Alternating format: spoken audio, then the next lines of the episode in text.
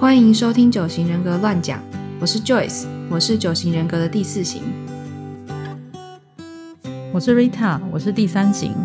这是一个轻松的九型人格节目，在这里我们会和你分享一些九型人格的知识，以及九型人格如何帮助我们自我成长、理解他人。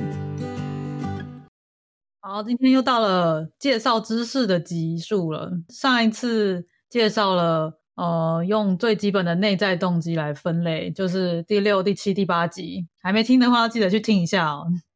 对，然后如果你还不知道自己是第几型的话，可以去听第三集。哦，这么久还会不知道吗？大家听了这么久 都还没有还不知道自己是第几型，难说啊。有些人他们就需要花比较久点的时间发现自己是哪一型。哦，对了，我不应该这么说的。对，你还说别人，你自己不就想了蛮久的吗？对，说的也是。那那今天这个应该还会帮助大家，就是了解一下自己可能是哪一型吧。就是今天又要介绍另外一种分三组的方法。就我觉得这分三组的方法，除了帮助你更了解不同型跟不同型之间的异，就是相同跟相异的地方以外，呃，如果你就是一次了解九个型分别是什么太困难的话，你也可以先从这种三个三个分类的地方下手，比如说。比如说，你可以知道你欲望满足机制里面你是三种里面的哪一种，然后你就等于是你就 nail down 出，就是 反正你就是你就是从是就是如果知道这是三种里面哪一种的话，你那三那一种里面又又只有三个型号，然后你就可以从那三个型里面去去知道自己是哪一型，就是一个先缩小范围到三个号码里面，你再从三个号码里面选三对选其中一个这样子，对。然后我们第三集里面的那个两题快速测验里面，其中第一题就是呃帮人用欲望满足机制来分类的，所以这这一集我们会有更详细的解释这这个这个欲望满足机制到底是什么。好，那现在就来介绍一下欲望满足机制到底是什么。就是九型人格每一种人格都有自己的基本恐惧跟基本欲望，然后。他们为了要满足这些他们的基本欲望，他们下意识会用什么样的方法去追求欲望？这就是欲望满足机制。对，这个欲望满足机制，它可以分成三大种，分别是张扬型，然后里面是第三型、第七型，还有第八型，或者是第二种退缩型，里面是第九型、第五型，还有第四型的人。再来是服从型，里面是第六型、第一型、第二型。呃，它这个。欲望满足机制的英文名字就是你念了，我不想念。我 那个好难哦，你在美国又爆出你在美国 英文名字，好 Hornivian Groups，什么和谐？哎，不是，这不是对，什么 Hornivian Groups 是呃为了纪念精神病学家卡伦和尼 Karen Horny 而命名的，很烦。为什么他的名字？他的名字就是叫 Horny 啦，对，你就记得，那应该蛮好记的，欲望欲望去满足欲望嘛，所以就是那个 Horny，Horny 创创立的，OK 哦，OK 哦，OK 是一个记忆点，对，所以这个 Horny 呢，他就是精神病学家，他就是就他就是做了一些实验之类的，去确认。人们解决内心冲突的方法，它就分成三种，就是这三种这样。嗯，然后据说弗洛伊德的论点也是从这个这三种欲望满足机制有点衍生而来的。对我们这里面所有内容都是从那个九型人格全书，就我们常常在讲的那一本书里面拿出来。就我们自己本身也不是什么什么精神病学家或者什么心理学家，所以我们这个 他讲的内容我是不知道，就他说了我就信，是 不知道。对，反正全书说我就信嘛。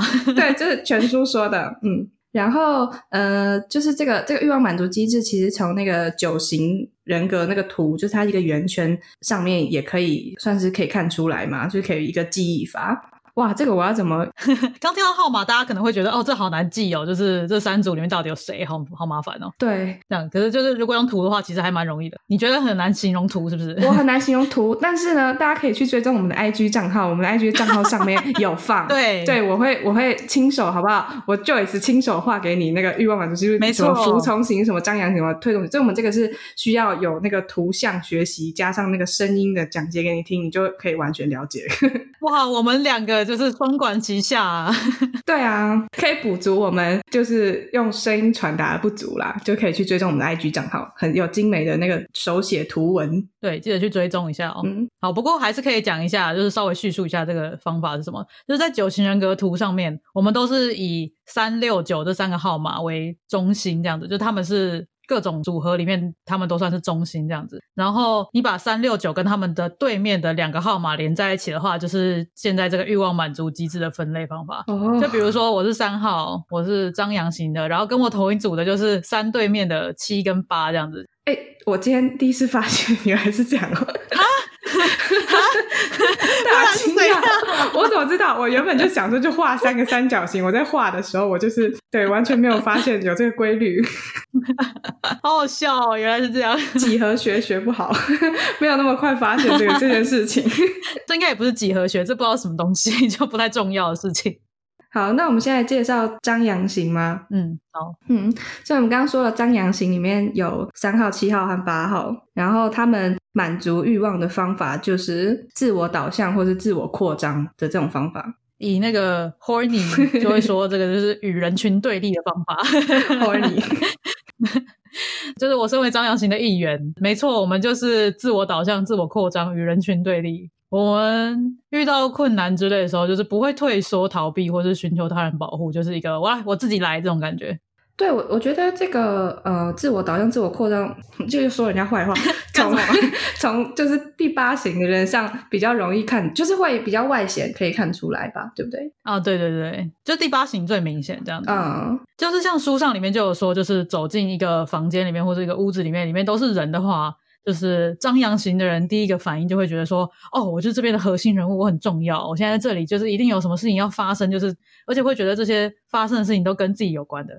啊，这不就是在讲我自己，就是我啊，对我真的会这样想，就是我揭露一下，我就是会这么想，就觉得我是主角这样。呃，这个就是大家也可以去看那个，就是陈思宏写的那本什么《我的第一本图解九型人格》吗？嗯，对。然后它里面有用生动的漫画来表达这件事情，比如说像是呃七号七号热情者，他一进到一个房子里面，他就想的就是哦，各位我来了，一切都准备好了，对，今天一定是一个一个愉快的晚上，就他觉得他自己是这个这个 party 还是什么一个这个场子里面的一个开心果，有他就一切就会很开心。对，就是有一种自己是主角的感觉，就一切都是跟我有关系，就是我一定要去，就是我就是开心果，就这样，就是这样。你刚刚讲的，嗯，然后就如果是八号的话，哦，他们是挑战者，他们一进场就会觉得说，好了，我来了，跟我打交道吧，或是会说什么，哦，你们应该等我很久了吧，来，可以开始了，因为我进来了，所以可以开始了，这种感觉。哎，我我一开始看到那个这个漫画这样画的时候，我就想说，最好是这样啊，最好会有人这样讲啊。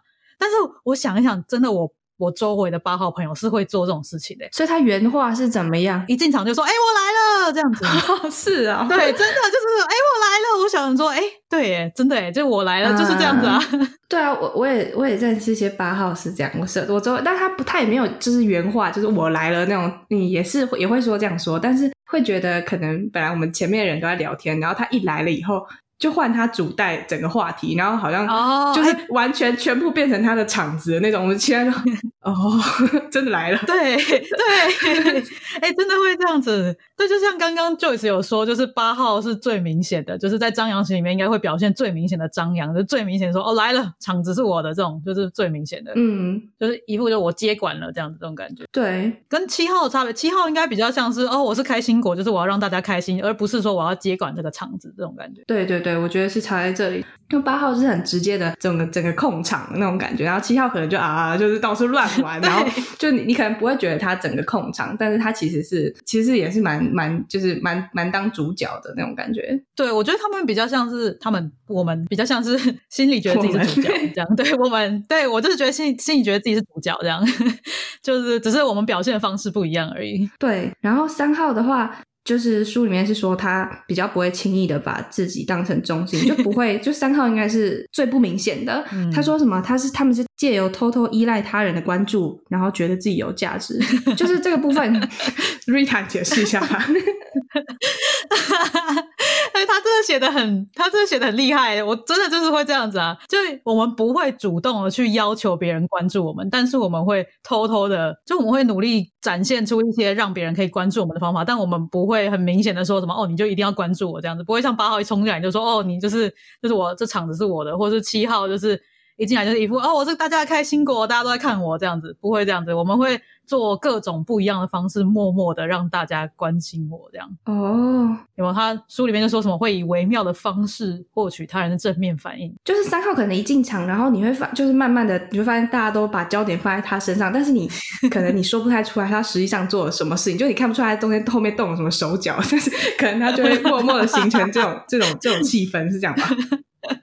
对，差不多是这个样子。就我觉得我还蛮明显的，是我一进场的时候，我会先观察一下这个场子需要的是什么样的人，大家才会关注。哦，呃，然后我才会慢慢的变成那个样子，然后让大家关注我。听起来很厉害，所以 大家就听了以后就知道，就不需要就是觉得有人天生就是那个明星，或者天生就是众人焦点。其实他们是有在努力的啦，对，有在做这件事情，对，有偷偷的在那个，我们就百变怪啦，就偷偷在变这样。对，哦，我觉得书里面写那个很好，就是就是我们会默默的觉得说，来看看我吧，看我办到了什么，肯定我价值吧，就是心里面偷偷这样想。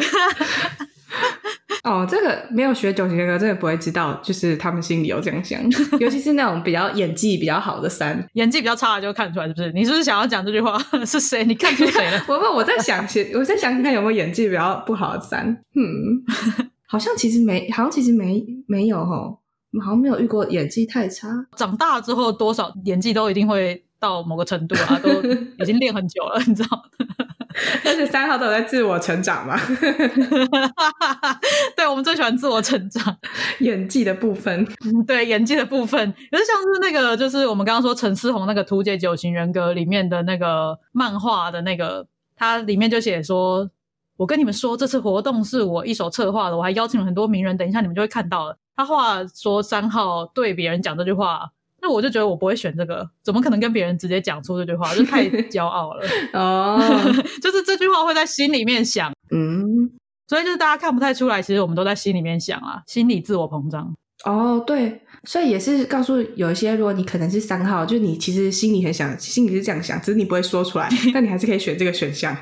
对对，真的，哎，就是做各种测验都会有它。嗯，就没有就有漏网之鱼的那种感觉，所以你自己判断自己是哪一型，我觉得还是比较好的。哦，对了，对，就为了自我探索，自己负责任，好不好？不要就是依赖某一个测验。对对对，就是测验测出来不一定很准啊。